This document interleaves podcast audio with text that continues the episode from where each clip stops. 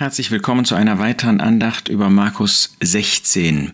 Wir stehen jetzt in Vers 12. Wir haben gesehen, dass Maria Magdalene den Herrn Jesus gesehen hat als den Auferstandenen und dass der Herr Jesus ihr als erstes zuerst erschienen war. Sie hatte das den Jüngern weitergesagt, aber die konnten es nicht glauben, obwohl der Herr Jesus es vorhergesagt hat. So ungläubig sind auch wir, selbst wenn es um das offenbarte Wort Gottes geht.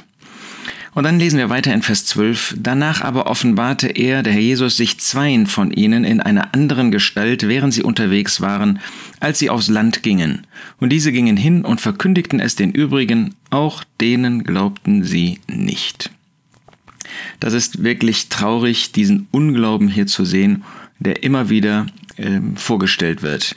Wir haben in Vers 8 schon einmal gehabt, dass sich die Frauen fürchteten, als sie ähm, von der leeren Gruft zurückkamen. Sie war ja nicht leer, weil ein Jüngling, ein Engel dort war und ihnen eine gute, eine herrliche, eine großartige Botschaft verkündigt hatte. Dann haben wir in den Versen 9 bis 11 gesehen, dass die Jünger den beiden, nein, Maria Magdalene nicht glaubten, dass der Jesus wirklich auferstanden war. Nun gab es zwei weitere. Wir, nennen sie gelegentlich ähm, in Anlehnung an Lukas 24 die Emmaus-Jünger, wahrscheinlich ein Ehepaar, das eben desillusioniert von Jerusalem nach Hause nach Emmaus gegangen war. Und der Jesus in seiner großen Liebe und Fürsorge ließ sie nicht allein dahin gehen, sondern gesellte sich zu ihnen und auf einmal wurde der Gast zum Gastgeber. Er sprach mit ihnen, er stellte ihnen in einer ja, einzigartigen Schau des Alten Testamentes vor, was Christus betrifft. Auch wenn das jetzt hier nicht Thema ist, möchte ich dir das so dringend empfehlen, weil es einfach so wertvoll ist, das Alte Testament genau unter diesen Vorzeichen zu lesen. Was sagen die Schriften des Alten Testamentes über die Person des Herrn Jesus, über seine Leiden und seine Herrlichkeiten?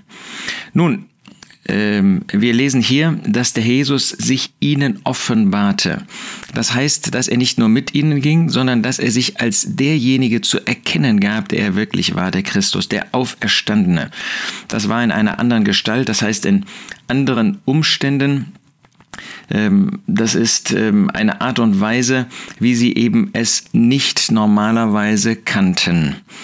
Wir verstehen das. Äh, der Jesus war natürlich als ein Mensch, als ein Mann, der dort neben ihnen herging.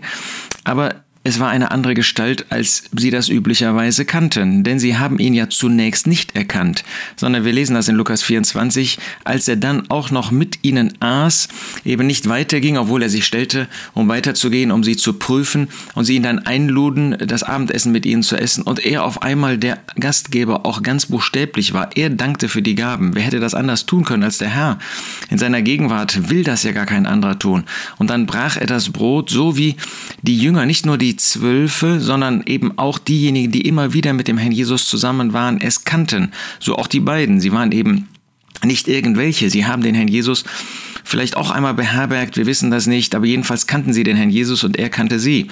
Und als er dann ähm, für das Brot dankte und das Brot brach, das ist nicht das Brotbrechen, das Gedächtnismahl, aber sie kannten diese Handbewegung, das war eben offensichtlich etwas ganz Typisches für den Herrn, da erkannten sie ihn und da war er sofort unsichtbar. Das macht deutlich, was hier gemeint ist, dass er in einer anderen Gestalt sich ihnen offenbarte während sie unterwegs waren und auf das Land eben nach Emmaus gingen. Und sie, wissen wir ja auch aus Lukas 24, ähm, gingen dann sofort zurück, obwohl sie diese ganze Strecke ja mit dem Herrn Jesus gegangen waren. Diese, weiß ich nicht, ähm, wie viel zwei Stunden wurden wie eine halbe Ewigkeit für sie, wo sie eine eben herrliche äh, Mitteilung über das gesamte Alte Testament, über jede Schrift, das muss man sich mal vorstellen, ähm, von äh, dem Herrn Jesus bekommen haben. Je nachdem, wie viel man rechnet.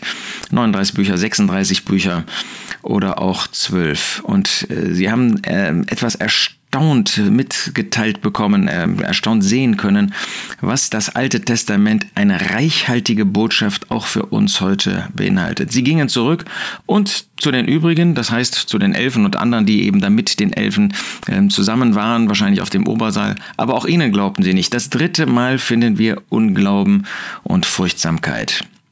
Und dann heißt es in Vers 14 weiter, nachdem aber Nachher aber, als sie zu Tisch lagen, nämlich die Elfe mit anderen, die dabei waren, offenbarte er sich den Elfen und schalt ihren Unglauben und ihre Herzenshärtigkeit, dass sie denen, die ihn auferweckt gesehen hatten, nicht geglaubt hatten. Nun, hier sehen wir, dass es eben nur die Elfe waren, die mit ihm zu Tisch lagen und er offenbarte sich ihnen. Und äh, das ist irgendwie wunderbar. Bevor jetzt von dem Schelten die Rede ist, ist erst von der Offenbarung die Rede.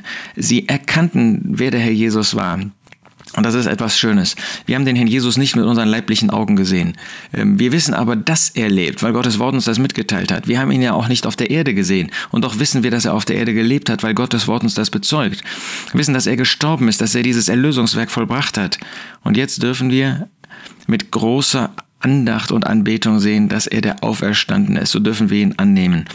Dürfen ihn sogar in jeder Zusammenkunft in seinem Namen, Matthäus, nach Matthäus 18, Vers 20, dürfen wir wissen, dass er persönlich, nicht äh, nur irgendwie im Geist, sondern dass er persönlich in unserer Mitte ist. Nicht leibhaftig, wir sehen ihn nicht, aber persönlich und dürfen das erleben, was die Jünger hier auch leibhaftig erlebt haben, dass der Herr Jesus bei ihnen war.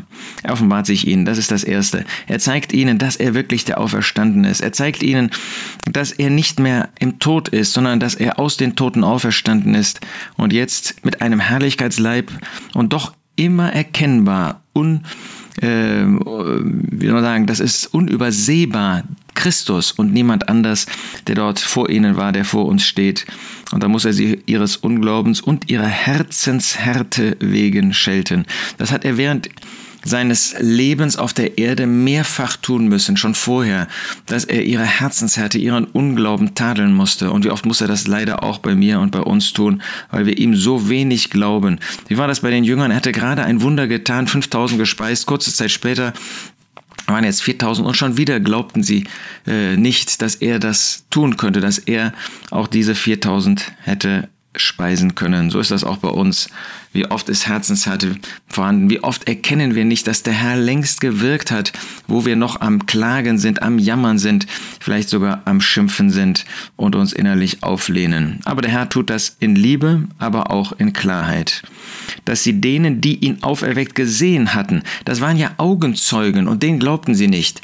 Wie oft kann der Herr uns etwas bezeugen und wir glauben das nicht, obwohl das so glaubwürdig ist, obwohl das Tatsachen sind, die uns gesagt wird. Aber nein, wir müssen das selber auch meinen, meinen wir noch selbst erkunden. Und er sprach zu ihnen, Vers 15, Geht hin in die ganze Welt und predigt der ganzen Schöpfung das Evangelium. Wunderbar, dass jetzt der ganzen Schöpfung das Evangelium gepredigt werden kann. Vorher, wir haben das auch gesehen in Markus 7, war das eine Botschaft, die sich nur an Juden gerichtet hatte. Der Herr Jesus war als Messias zu seinem Volk gekommen. Da war diese Syrophönizierin, die zu ihm kam und sich auf ihn den Sohn Davids berief und er musste sagen, ich bin nicht zu dir gekommen als Sohn Davids. Ja, er war gekommen, um für alle Menschen am Kreuz von Golgatha zu sterben, das heißt im Blick auf alle Menschen. Ähm, aber er war zunächst zu seinem Volk gekommen und erst jetzt jetzt nach vollbrachtem Werk kann er diese Botschaft an die ganze Menschheit richten. Der Jesus sagt einmal, wir lesen das im Lukas-Evangelium, wie bin ich beengt bis diese Taufe, nämlich sein Tod, vollbracht war. Wieso war er beengt? War er ängstlich? Nein, das war er nicht. Er war beengt, nämlich auf den jüdischen Bereich bezogen, eingeschränkt. Und jetzt konnte er die Gnade Gottes an jeden Menschen verkünden.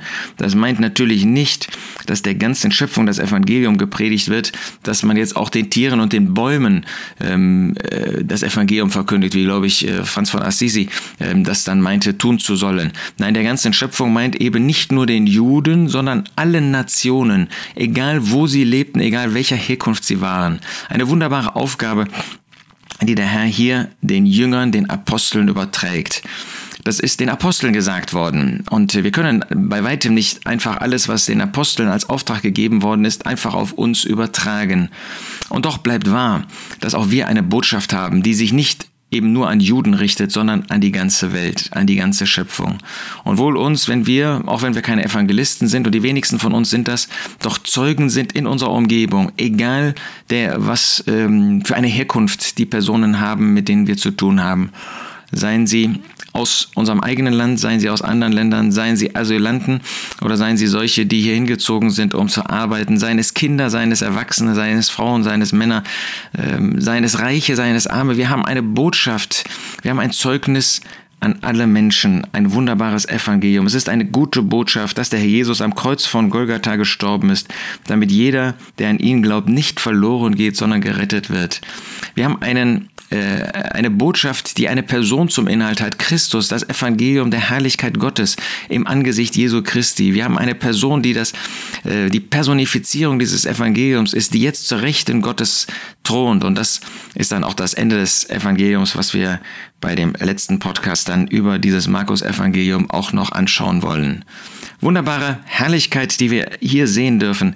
Einen Herrn der Herrlichkeit, der als der Auferstandene vor die Jünger tritt, ihnen diese gute Botschaft weitergibt, ihnen diesen Auftrag gibt, wie er das am Ende jedes Evangeliums tut und zugleich nicht schweigen kann, was äh, das Falsche in ihrem Leben betrifft und sie tadeln muss, wie er das auch bei uns tut, aber aus Liebe. Der Auferstandene, der Verherrlichte, mein Erretter.